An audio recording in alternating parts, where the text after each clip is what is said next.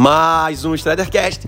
E nesse Stridercast de hoje, nós vamos conversar um pouco sobre gatilhos mentais. Talvez você nunca tenha ouvido falar de gatilhos mentais.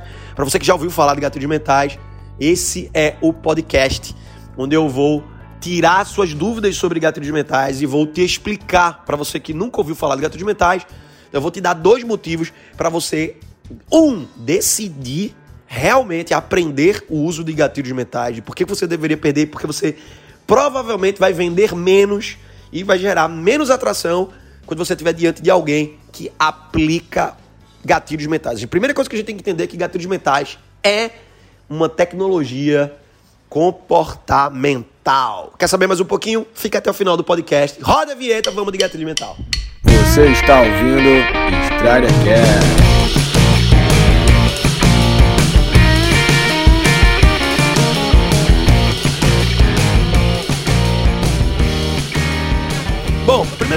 Entender é que os gatilhos mentais são técnicas de comunicação que têm o objetivo de manter a tua atenção tempo suficiente para influenciar na tomada de decisão.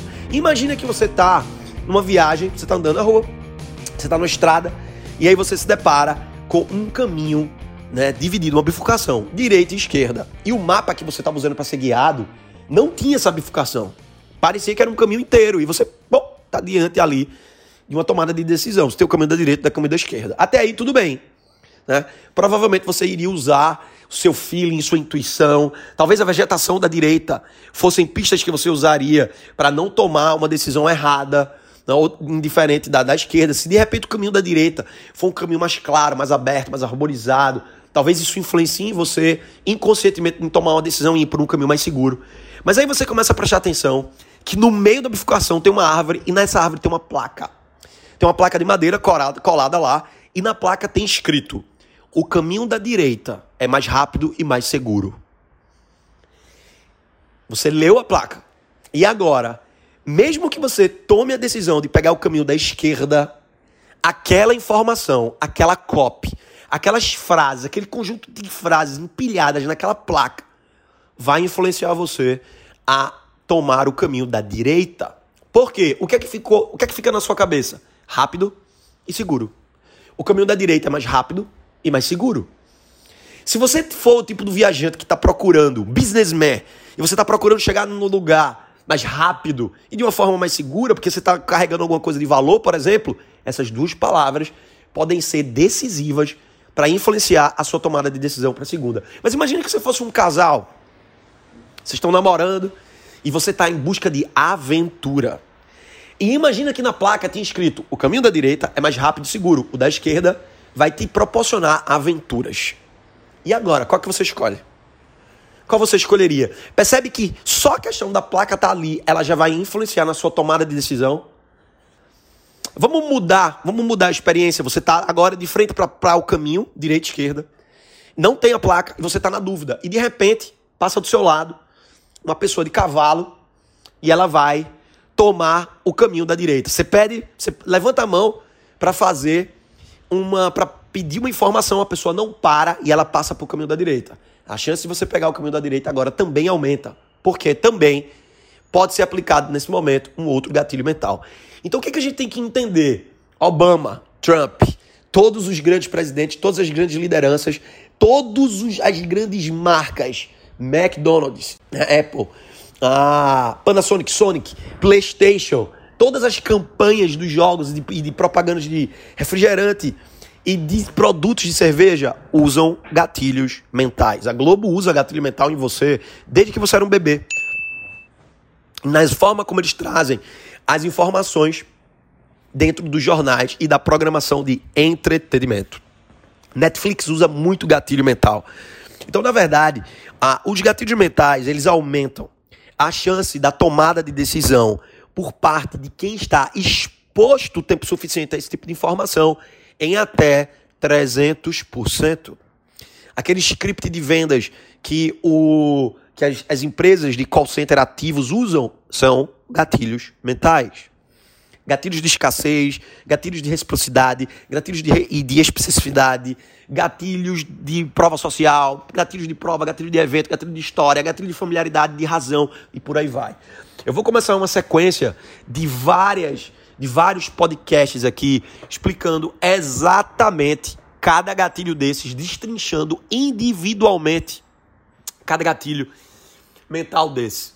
Então, esse, esse, nesse, nesse primeiro momento agora, esse podcast é para te explicar a natureza do gatilho mental e fazer você, te ajudar a entender, fazer você entender que tudo isso são tecnologias do comportamento. O nosso comportamento vem sendo estudado ao longo de várias centenas de anos por grupos de cientistas sérios que trabalham a persuasão. Se eu disser para você que boa parte dessa, desses estudos de gatilhos mentais e de influenciação vem do exército. O exército tem vários departamentos e várias frentes de estudos sobre manipulação, influência de pessoas, influência de massa e por aí vai. Então, uma das coisas que eu preciso entender é que toda vez que eu estou diante de uma técnica, essa técnica não veio do nada. Não é algo que caiu do céu, caiu no seu colo, que eu abri um livro. Não. São técnicas. São, técnicas são métodos. São formas de passo a passo que vão aumentar o seu poder de ter influência sobre o outro. E na verdade eu, eu vejo muita gente confundindo influência com popularidade. Nem sempre uma pessoa popular é uma pessoa influente. Normalmente, porque qual é a diferença de popularidade para influência? Na popularidade você é uma pessoa muito conhecida, mas às vezes você não é influente. O seu poder de influenciar o outro é pequeno, você é uma pessoa popular. Tá? E é uma, uma coisa que eu costumo ventilar muito nos meus grupos de mentoria, nos, nos insiders, né, no Inner Circle, é que nem todo homem rico é popular, mas todo homem rico é influente.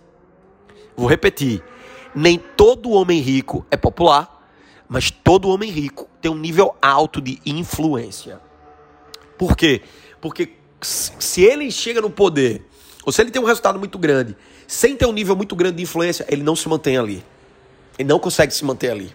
Então, para ele se manter, ele tem que continuar escalando e melhorando o próprio repertório comportamental para que a fala verbal e não verbal seja ainda mais persuasiva, consequentemente, ainda mais influente. Toda vez que você conhece uma pessoa muito popular e muito influente, no, normalmente ela é um político, um presidente.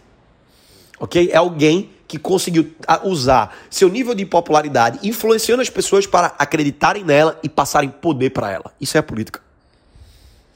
Da mesma forma, você conhece vários empresários, pessoas muito ricas e de sucesso, que não estão na mídia, não são populares ele está off-road.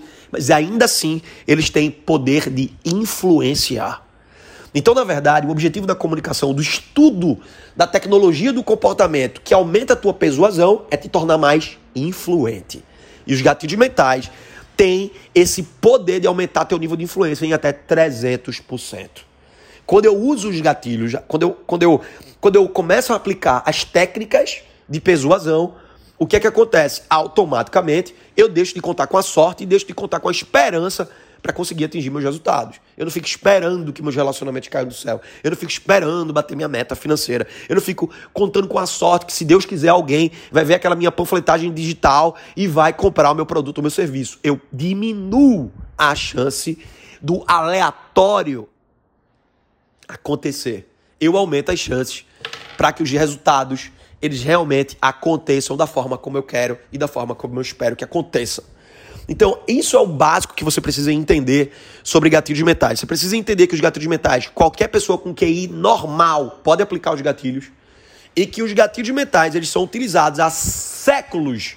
Sócrates, Aristóteles, Platão.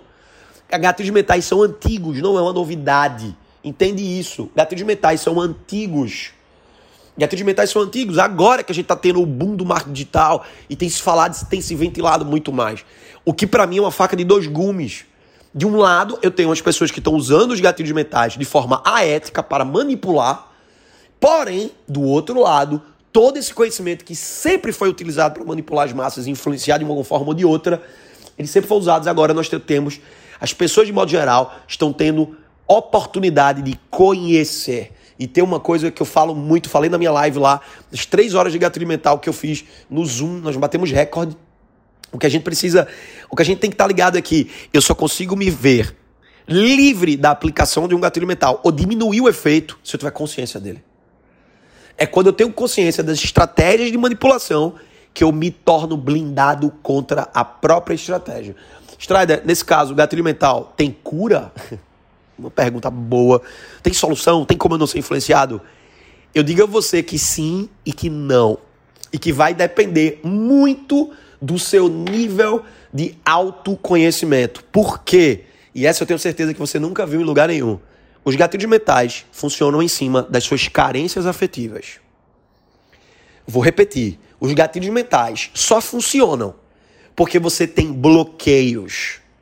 Bloqueios que foram criados com relações paternas, bloqueios que foram criados com a mãe, bloqueios que foram criados culturais, bloqueios com professores.